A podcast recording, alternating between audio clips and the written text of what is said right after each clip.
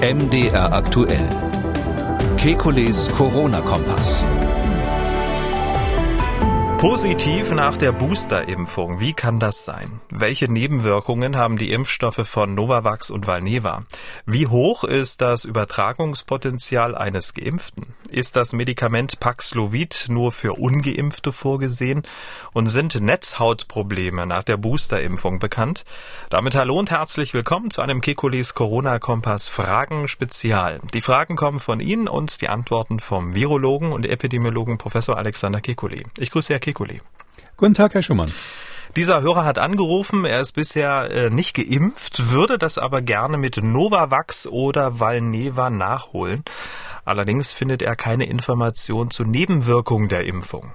Und daher die Frage, ja, könnten Sie das Thema hier mal nochmal beleuchten, ob Ihnen hier neue Studien bekannt sind, weil meiner Ansicht nach ist eigentlich schon seit einer geraumen Zeit in der deutschen Medienlandschaft wenig darüber zu hören und allgemein über Nebenwirkungen. Und ja, ob es auch vielleicht auch von Valneva äh, Informationen gibt, da das ganze Jahr seit April in England zugelassen ist und wie es scheint ja in Deutschland oder Europa sich verzögert beziehungsweise vielleicht auch komplett zum Scheitern verurteilt ist. So, wie ist da der Stand? Ja, das sind ja zwei verschiedene Sachen. Das eine ist Novavax, das ist ja dieser Impfstoff, der ähm, quasi künstlich hergestellt wird, aber ein Protein ist, also ein Eiweißmolekül um, kein RNA-Impfstoff, wo ich dann immer gehofft hatte, dass ganz viele von denen, die vorher kritisch waren, sich ähm, zum Impfen anstellen, ist nicht ganz so gewesen. Ähm, bei Novavax ist so, dass die Nebenwirkungen eigentlich vergleichbar sind mit den RNA-Impfstoffen. Also ähm, da ist ja ein Adjuvans drinnen, also ein Wirkverstärker und ähm, der bewirkt dann quasi auch so eine Reaktogenität, wie wir sagen. Also das heißt, da gibt es dann bei manchen Menschen Schmerzen an der Einstichstelle, manchmal wird es rot, man fühlt sich so ein bisschen fiebrig oder so ähnlich. Das ist, wenn man so will, ähm, leider ein gewünschter, ein gewünschter Effekt bei so einer Wirk äh, bei so einer Impfung. Die soll ja ein bisschen die Infektion ähm, imitieren. Ähm, ich würde mal sagen, Novavax hat nicht mehr und nicht weniger Nebenwirkungen, mal so grob gesagt, als die RNA-Impfstoffe. Ähm, bei, äh, und das ist ja zugelassen. Ich glaube, das kann man auch überall nachlesen. Weil Neva ist bisschen komplizierter. Da ist die Lage so ein bisschen, die Sache ins Stocken gekommen, kann man sagen. Das ist ja so ein Konzern, der sich zusammengetan hat aus einem österreichischen und einem französischen Firma. Die sind auch wesentlich kleiner natürlich. Und ähm, die haben auch schon andere Impfstoffe ähm, in der Pipeline, aber bei dem SARS-CoV-2 ist es so, das ist ein Totimpfstoff, wie man sagt. Also das ist quasi ein Virus, was inaktiviert wurde, auch mit einem Adjuvans dazu. Und das sah in den Studien eigentlich ganz gut aus. Es hat, kann man so grob sagen, ein bisschen schwächer immunisiert als, als der Novavax-Impfstoff oder auch der, äh, die RNA-Impfstoffe, war aber auch zu erwarten. Und ich meine, die haben von vornherein gesagt, ähm, wir wollen das eigentlich als Booster-Impfstoff ähm, auf den Markt bringen. Ähm, ist ja auch ähm, vom Marketing her klar, wenn eh schon alle geimpft sind, die sich impfen lassen wollen, dann ist es vielleicht nicht so schlecht zu sagen, also un unser Impfstoff ist speziell zum Boostern geeignet und ähm, da ist es nur blöderweise so, dass die Studien eben gezeigt hat, dass äh, da gibt es eine größere englische Studie, die, die da gemacht wurde, dass es ziemlich egal ist, wie man sich boostern lässt. Also man kann Novavax auf RNA machen oder RNA auf Novavax, aber insgesamt ist Valneva schwächer gewesen als die Konkurrenten. Also die, die Wirkung der Boosterung ist schwächer gewesen. Und das ist jetzt natürlich blöd, wenn man so einen Impfstoff hat, der speziell fürs Boostern eigentlich sein soll und dann ist es schwächer als die anderen. Ähm, deshalb ist es so, dass ähm, im Vereinigten Königreichs, ja, da ist es zugelassen im Prinzip. Aber ähm, da kam der fette Dämpfer kürzlich, nämlich, dass die gesagt haben, wir ziehen unsere Bestellung für Valneva zurück. Also ähm, Großbritannien hatte, wie, wie alle anderen auch schon, wie Europa auch, eine Vor Vorabbestellung gemacht bei Valneva und das haben die gerade storniert. Sowas ist für so ein Unternehmen richtig Mist, ja, weil die äh, quasi mit dem Geld gerechnet haben. So gerade so ein kleines Unternehmen braucht sowas, äh, braucht diese Vorabgelder. Und da haben die eben gesagt, nee, jetzt fahren wir das wieder zurück an der Stelle. Ähm, Fachleute sehen auch damit im Zusammenhang, das haben vielleicht manche in der Zeitung gelesen, dass Valneva jetzt gerade mit Pfizer einen Deal gemacht hat. Pfizer ist, ähm, ich glaube, mit 80 Millionen oder sowas bei Valneva eingestiegen für eine andere Impfstoffentwicklung. Da geht es jetzt nicht um das Thema, aber ähm, man kann so grob sagen, die brauchen offensichtlich Geld. Und das Zweite, was noch ein Problem ist, ist, dass auch die EU gesagt hat, wir prüfen jetzt, das wird jetzt wohl die nächsten Tage entschieden, wir prüfen jetzt, ähm, ob wir auch unsere Bestellung stornieren bei Valneva. Ähm, und ähm, ja, daher kann man so grob sagen, die Notwendigkeit eines solchen Impfstoffs wird halt von manchen, die auch aufs Geld schauen müssen, nicht mehr so sehr gesehen. Ähm, erstens, weil er eben als Booster nicht so gut wirkt wie die Konkurrenzprodukte offensichtlich. Und zweitens, ähm, weil äh, die Leute, die jetzt sozusagen partout keine RNA-Impfstoffe haben wollen und sagen, ich warte auf was anderes mit der Erstimpfung, die haben ja jetzt Novavax. Und ob die jetzt dann nochmal bei der nächsten Alternative massenweise zum Impfen gehen, ist eher fraglich. Martina hat gemailt und ebenfalls eine Frage zu Novavax. Ich wollte mich eigentlich mit Novavax boostern lassen. Ich bin bisher nicht geboostert, da meine Grundimmunisierung mit Comirnaty, also mit ähm, BioNTech äh, Leberwerterhöhung und Probleme in den Beinen aufgetreten sind. Diese Probleme habe ich eigentlich schon länger, nur nicht so intensiv wie nach der Impfung. Und jetzt erfahre ich, dass es gar nicht möglich ist, weil Novavax nur für die Grundimmunisierung zugelassen ist. Stimmt das? Wenn ja, echt ärgerlich. Mm, nö, also das kann der, man kann natürlich mit Novavax boostern. Also das ist gar kein Problem. Das boostert genauso gut wie die anderen. Ich habe es ja gerade gesagt, da gibt es Studien, die das ähm, versucht haben, Unterschiede rauszukitzeln. Aber abgesehen davon, dass eben äh, weil Neva nicht so gut abgeschnitten hat, ist das relativ gleich. Äh, und ähm, es gibt ja immer die medizinische Indikation. Also klar, ähm, grundsätzlich ist es mal so gewesen, dass man gesagt hat, man soll da mit dem RNA-Impfstoff boostern.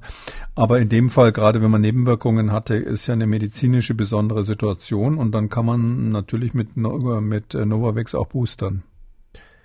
Übrigens, wenn Sie neben Corona mehr über andere Gesundheitsthemen erfahren wollen, dann empfehlen wir Ihnen den neuen Podcast mit Professor Kekuli, Kekulis Gesundheitskompass. In der aktuellen Ausgabe sprechen wir über die gesundheitlichen Auswirkungen der Rekordhitze aufgrund des Klimawandels. Kekulis Gesundheitskompass überall, wo es Podcasts gibt.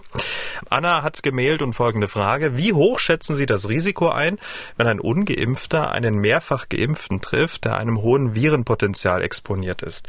Ist das Risiko einer Infektionsübertragung bzw. eines schlimmen Verlaufs durch dessen Impfung dann geringer bzw. weniger gefährlich für ungeimpfte, da in den Medien teilweise die Meinung vertreten wird, dass Geimpfte durch ihre Impfung auch ungeimpfte sowie Risikogruppen schützen können. Ist das wissenschaftlich erwiesen? oh Gott, heißes Eisen.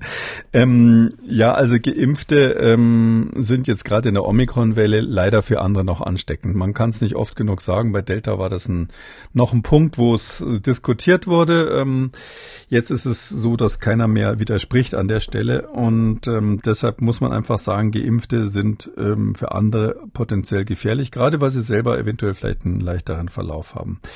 Ähm, die andere Frage ist jetzt hier ganz interessante Überlegung. Kann der jetzt durch seine Impfung sozusagen, führt es dann dazu, dass der andere einen weniger schweren Verlauf hat, der Ungeimpfte? Leider nein. Das wäre natürlich super, wenn bei einem Geimpften das Virus irgendwie so eins auf die Mütze kriegt vom Immunsystem, dass das dann auch irgendwie nicht so gut angreifen kann, wenn es dann auf den nächsten Ungeimpften überspringt. So ist es aber nicht. Äh, gibt sogar Hinweise, dass es sogar in die Gegenrichtung gehen könnte, wenn jemand so eine Teilimmunität hat, also zum Beispiel geimpft ist oder ein schlechtes Immunsystem Immunsystem hat, immunsupprimiert ist oder so, dass das Virus sich halt so ein bisschen vermehren kann, dann ähm, selektionieren sich manchmal Virus-Subvarianten dann raus, die sogar ein bisschen potenter sind. Also das heißt also, nee, äh, von einem Geimpften angesteckt zu werden, ist genauso schlimm wie von einem Ungeimpften. Wir haben eine Frage einer Dame erhalten, die gerne anonym bleiben möchte. Ich bin 49 Jahre alt und habe sehr massives Übergewicht, Adipositas, BMI über 60. Dreimal bin ich geimpft worden. Den Booster habe ich Anfang November 2021 erhalten. Jetzt die Frage, sollte ich mich jetzt zum vierten Mal impfen lassen? Wenn ja, mit wie viel zeitlichem Abstand kann, sollte ich eine Impfung dann mit dem angepassten Impfstoff erhalten? Hm. Also mit einem sehr hohen BMI ist man wirklich Hochrisikoperson. Das muss man ganz klar sagen. 49 Jahre schützt da nicht. Ähm, das ist so ein Bereich, wo man echt nicht auf nicht äh, nicht fackeln sollte. Da würde ich schon empfehlen, die sechs Monate sind rum, ähm, jetzt die nächste Impfung zu machen. Wir sind in der Omikron-Welle und äh, man kann sich überall infizieren. Keiner will sich ja einsperren, jetzt wenn schönes Wetter kommt. Deshalb würde ich mich in so einer Situation jetzt einfach nochmal impfen lassen und ähm, gar nicht lang nachdenken, wie sonst der Rhythmus sein sollte. Jetzt die Frage mit äh, der Impfung nach den angepassten Impfstoffen dann im Herbst. Wie viel Zeit sollte da dazwischen sein? Ähm, naja, wenn man sich jetzt impfen lässt, ist ja Juni. Ähm, man sagt dann so, ja, zwei, drei Monate wäre gut als Abstand. Äh, ist auch die Frage, was kommt dann? Ja, da kann man ja erstmal abwarten. Im Herbst wird so sein, dass wir dann erstmal definieren, welche Varianten gerade relevant sind. BA5 läuft gerade bei uns durch. Äh, das heißt, wahrscheinlich wird es jetzt nicht genau nochmal BA5 im Herbst sein. Wir wissen auch nicht, wie schlimm dann die Herbstwelle wird. Und ähm, da, da würde ich dann einfach mal abwarten, was auch auf dem Markt ist, ob jetzt die angekündigten Impfstoffe da im September dann alle am Start sind. Ähm, aber wie gesagt, also wenn man sich jetzt impft, dann vier Monate später wäre dann Oktober, viel schneller kommt man wahrscheinlich sowieso nicht an den Impfstoff. Dieser Herr hat angerufen. Er und seine Frau sind äh, bereits zweimal geboostert, haben also die vierte Impfung hinter sich. Also es ist schon jetzt über ein Vierteljahr her. Jetzt wird ja sehr viel äh, gesagt von der neuen Welle und eventuell nochmals von der Impfung. Deshalb meine Frage, macht es jetzt für uns beide Sinn, eventuell eine, eine fünfte Impfung zu erhalten? Wir beide sind, äh, die Frau ist 67, ich bin 70. Und wie gesagt, sie hat was mit äh, eine, eine gewisse Immunschwäche und ich habe auch äh, chronische Erkrankungen. Und da wollte man sagen, ob freiwillig praktisch eine fünfte Impfung möglich ist oder sogar günstig ist. Ja, möglich ist natürlich alles Mögliche, aber ähm, ich würde es, glaube ich, nicht machen, weil das, das ist jetzt ein Vierteljahr her, das sind ja äh, oder auch etwas mehr als ein Vierteljahr, drei Monate. Ich würde einfach so als Hausnummer sagen, alle sechs Monate für diejenigen, die jetzt auf Nummer sicher gehen wollen, alle sechs Monate impfen. Um, ich weiß jetzt natürlich nicht, was für eine Immunschwäche das ist, da müsste man da mit dem Arzt eventuell sprechen, aber 67 äh, und 70, wer da keine chronische Erkrankung hat, der, der ist, ist ja medizinisches Wunder. Wenn man Laborarzt ist, sagt man immer aus Spaß, gib mir einen Tropfen Blut, ich finde irgendwas bei dir. Das ähm, würde ich jetzt ähm, äh, abwarten und sagen, wenn die sechs Monate rum sind, ähm, dann ist auch wieder die richtige Zeit für den Herbst, dann gibt's die nächste Impfung. So, jetzt geht es um äh, eine große Verwirrung um das Medikament Paxlovid. Äh, da haben wir ja in der letzten Ausgabe schon ähm, drauf verwiesen, dass wir eine ja sehr, ja schon fast tragische Geschichte einer Hörerin äh, schildern wollen. Sie schreibt, als mein 94-jähriger Vater im Pflegeheim positiv auf Corona getestet wurde, habe ich trotzdem nicht sofort reagiert, sondern erst 23 Stunden später nachgefragt, ob er dieses Mittel bekommen könnte. Im Pflegeheim hatte man von diesem Mittel noch nie gehört. Anrufe beim kassenärztlichen Notdienst brachten mich auch nicht weiter. Dort hieß es, dieses Mittel äh, könne nur vom behandelten Hausarzt verschrieben werden und der war an einem Samstag nicht erreichbar. Nachforschung bei befreundeten Ärztinnen führten zu einem Artikel im Ärzteblatt, in dem es hieß, dieses Mittel sei vorwiegend als Mittel für Ungeimpfte geeignet und mein Vater war ja viermal geimpft. 24 Stunden später ging es meinem Vater schlechter. Er hatte deutliche Symptome und der Notarzt wurde gerufen. Dies war 48 Stunden nach Testung und im Grunde erster Tag mit deutlichen Symptomen. Auf die Frage nach Paxlovid antwortete er mir, die Gabe dieses Medikaments müsse streng überwacht werden und die Notärzte seien ausdrücklich angewiesen, dies nicht einzusetzen. Er empfahl die Einweisung in ein Krankenhaus, was am gleichen Abend geschah. Und auch dort kam man nicht auf die Idee, mit Paxlovid zu behandeln. Sie schreibt weiter, ich bin etwas irritiert oder habe ich was falsch verstanden? Ich dachte, dieses Mittel sei genau für die Risikogruppe der Hochaltrigen gedacht, die ein um ein Vielfaches erhöhtes Risiko eines schweren Verlaufs haben. Gerade bei einem Ausbruch im Pflegeheim sollte es doch bereitstehen oder habe ich da was falsch verstanden? Viele Grüße. Leider hört man von solchen Geschichten immer wieder. Also ähm, Paxlovid ist auf jeden Fall sinnvoll für Hochrisikopatienten. Ähm, wenn sie frühzeitig das nehmen. Das ist ja gerade das Problem oder das, das Schwierige da. Man muss es wirklich ganz am Anfang nehmen. Ich sag mal, innerhalb der ersten zwei Tage wäre es optimal nach Symptombeginn. Ähm, uns ist natürlich verschreibungspflichtig. Ähm, man kann nicht sagen, dass jemand, der geimpft ist und jetzt Omikron kriegt, ganz sicher auf das äh, sozusagen keinen schweren Verlauf bekommt.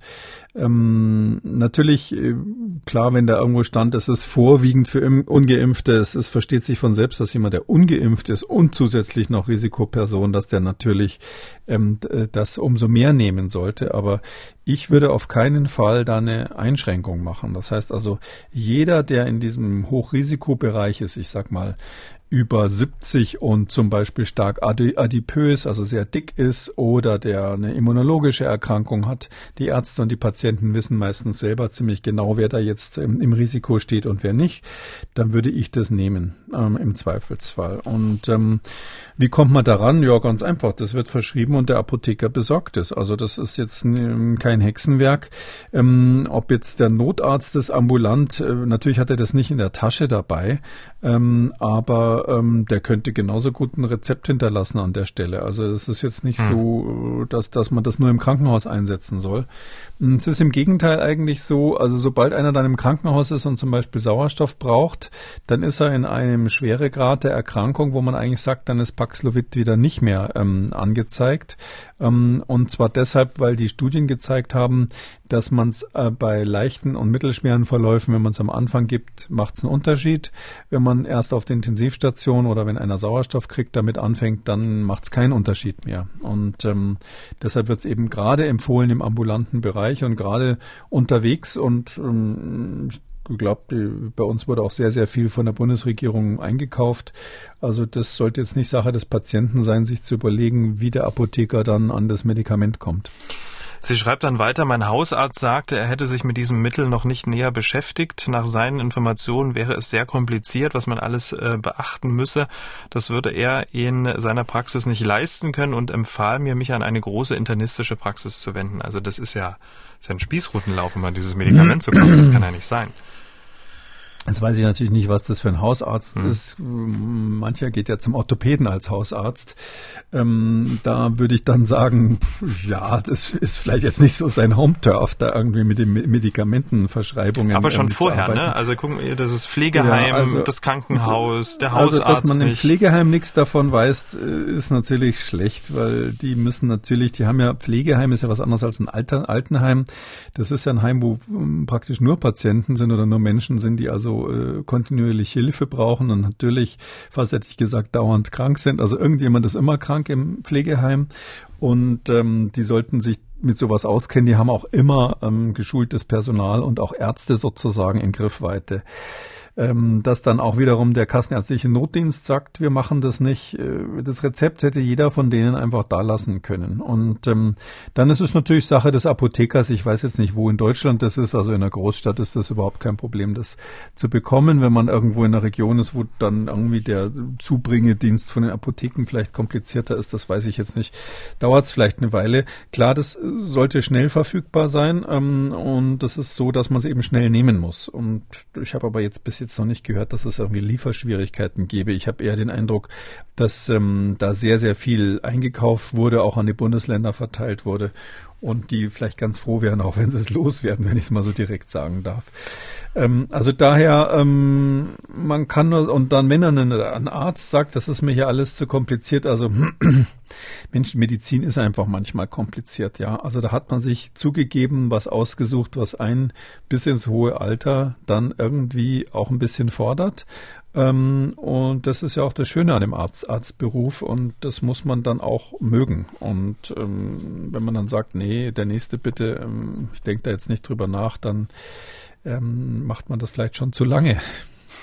Und der Corona-Expertenrat der Bundesregierung, der soll ja jetzt äh, in den nächsten Wochen eine Handreichung äh, erarbeiten, damit dann äh, klar ist, wie mit Paxlovid hm, umgegangen werden soll. Lass ich nicht gelten, weil das unter Fachleuten eigentlich längst klar ist und dass man es jetzt nochmal aufschreiben muss, ist eigentlich ein Armutszeugnis. Das ist doch jetzt nichts Ungewöhnliches. Also das kann man, also man kann jetzt nicht sagen, dass es Ärzte in Deutschland gibt, die irgendwie noch nicht verstanden haben, dass man sich mit Corona ein bisschen auskennen muss.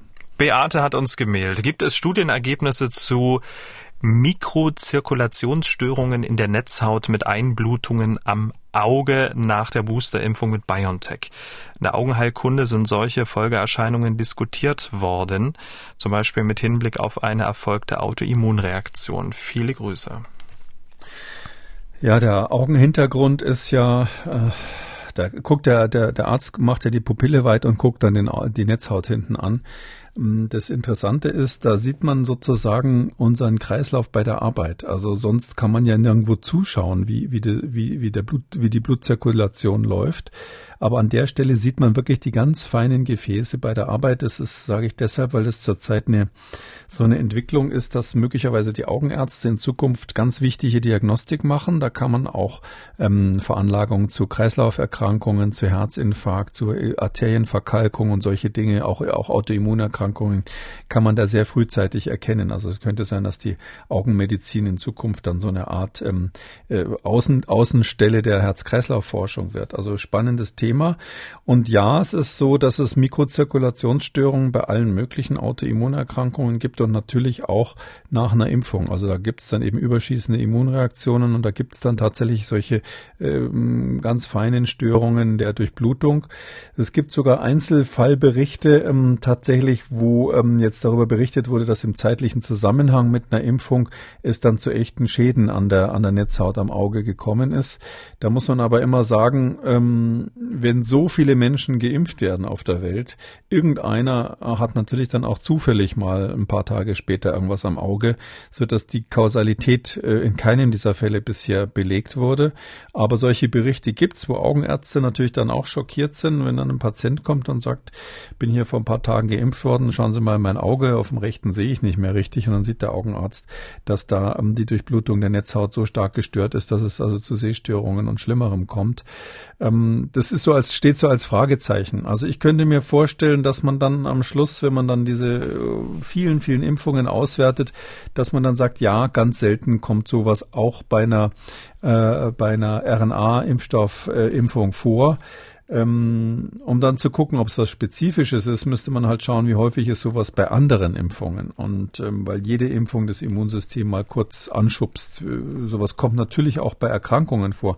Kommt natürlich auch, übrigens muss man auch an der Stelle sagen, bei Covid selber vor. Also Covid macht ja definitiv, wenn Sie eine Corona-Erkrankung haben, Durchblutungsstörungen, manchmal verklumpt das Blut sogar richtig. Ähm, und ähm, das äh, kann selbstverständlich am Auge, einer Netzhaut, da ist es, da ist es also belegt, äh, Schäden Schäden machen. Und ob es jetzt auch durch die Impfung manchmal vorkommt, wird man irgendwann wissen. Also ganz auszuschließen ist es nicht, ist aber kein Grund, sich nicht impfen zu lassen, weil das einfach exotisch ist. Und ob es jetzt wirklich kausal ist, wissen wir noch nicht.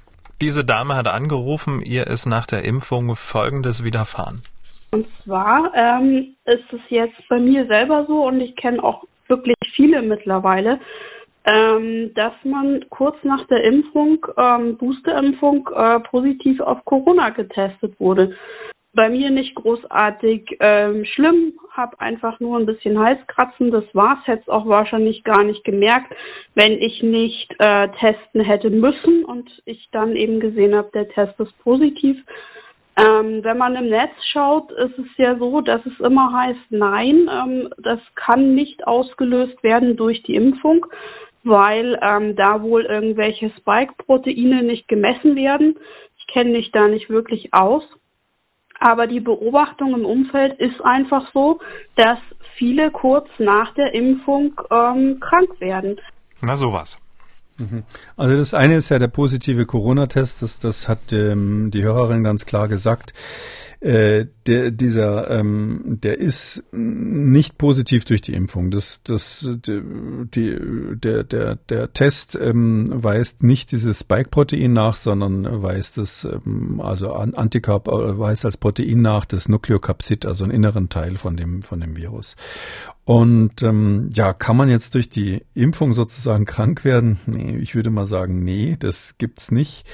Ähm, es ist halt einfach so, wir sind mitten in so einer Welle, wo echt viele Omikron-Infektionen stattfinden. Das ist jetzt richtig, das ist jetzt richtig häufig. Wir haben die Schutzmaßnahmen fallen lassen. Ganz viele Leute infizieren sich im Moment einfach, meistens mit leichten Symptomen. Wenn man dann in so einer Zeit dauernd Tests macht, ist es natürlich dann so, dass man manchmal auch positive Tests kriegt und die sind manchmal eben auch ähm, kurz nach der Boosterimpfung. Also das ist einfach der Häufigkeit der Infektionen jetzt geschuldet und ähm, hat nichts damit zu tun, dass die Boosterimpfung irgendwie die Infektion beeinflussen würde und sie beeinflusst auch nicht den Test. Aber mm, klar, das passiert zusammen und dann denkt man irgendwie, der Mensch ist ja so gepolt, dass er immer Kausalitäten sucht. Dann denkt man, oh, das lag daran, aber in dem Fall lag es definitiv nicht daran. Wir haben eine Zuschrift bekommen von einer starken Ex-Raucherin. Sie schreibt, ich bin inzwischen 66 Jahre alt, habe am vierten Advent meinen Corona-Booster bekommen und gerade vor zwei Wochen nicht mal meine erste Corona-Infektion gehabt. Eine unschöne Zeit, wenn auch nicht lebensbedrohlich, die ich trotzdem nicht gern wiederholen möchte. Wann kann bzw. sollte ich mich nun das zweite Mal boostern lassen? Zu meinem Hintergrund, ich war langjährige Raucherin, bin aber seit drei Jahren inzwischen auf Dampfen umgestiegen und huste seitdem überhaupt nicht mehr. Ähm, jetzt schreibt sie noch, ähm, ich würde sagen, ich sei normalgewichtig, habe relativ gute Blutwerte bei der letzten Prüfung vor sechs Monaten gehabt.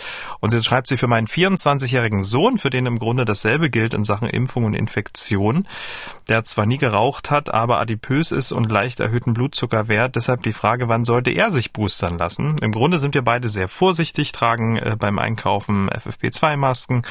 Und dann schreibt sie weiter, ich war nur auf einem Konzert unvorsichtig, zu dem ich eingeladen war, man mag ja auch mal was trinken und ein wenig miteinander reden. Das wurde uns hier zum Verhängnis.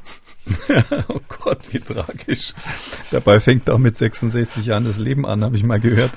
Also, ähm, ja, was soll ich sagen? Also, ähm, mir fällt bei der Geschichte als erstes auf, wenn die Mutter normalgewichtig ist und der 24. 24-jährige äh, Sohn schon so adipös, dass er ähm, erhöhte Blutzuckerwerte hat, da sollte man in der Familie mal versuchen, dass er dass seine Mutter zum Vorbild nimmt, weil das wird ihm sein Leben lang eh mehr plagen als alles andere.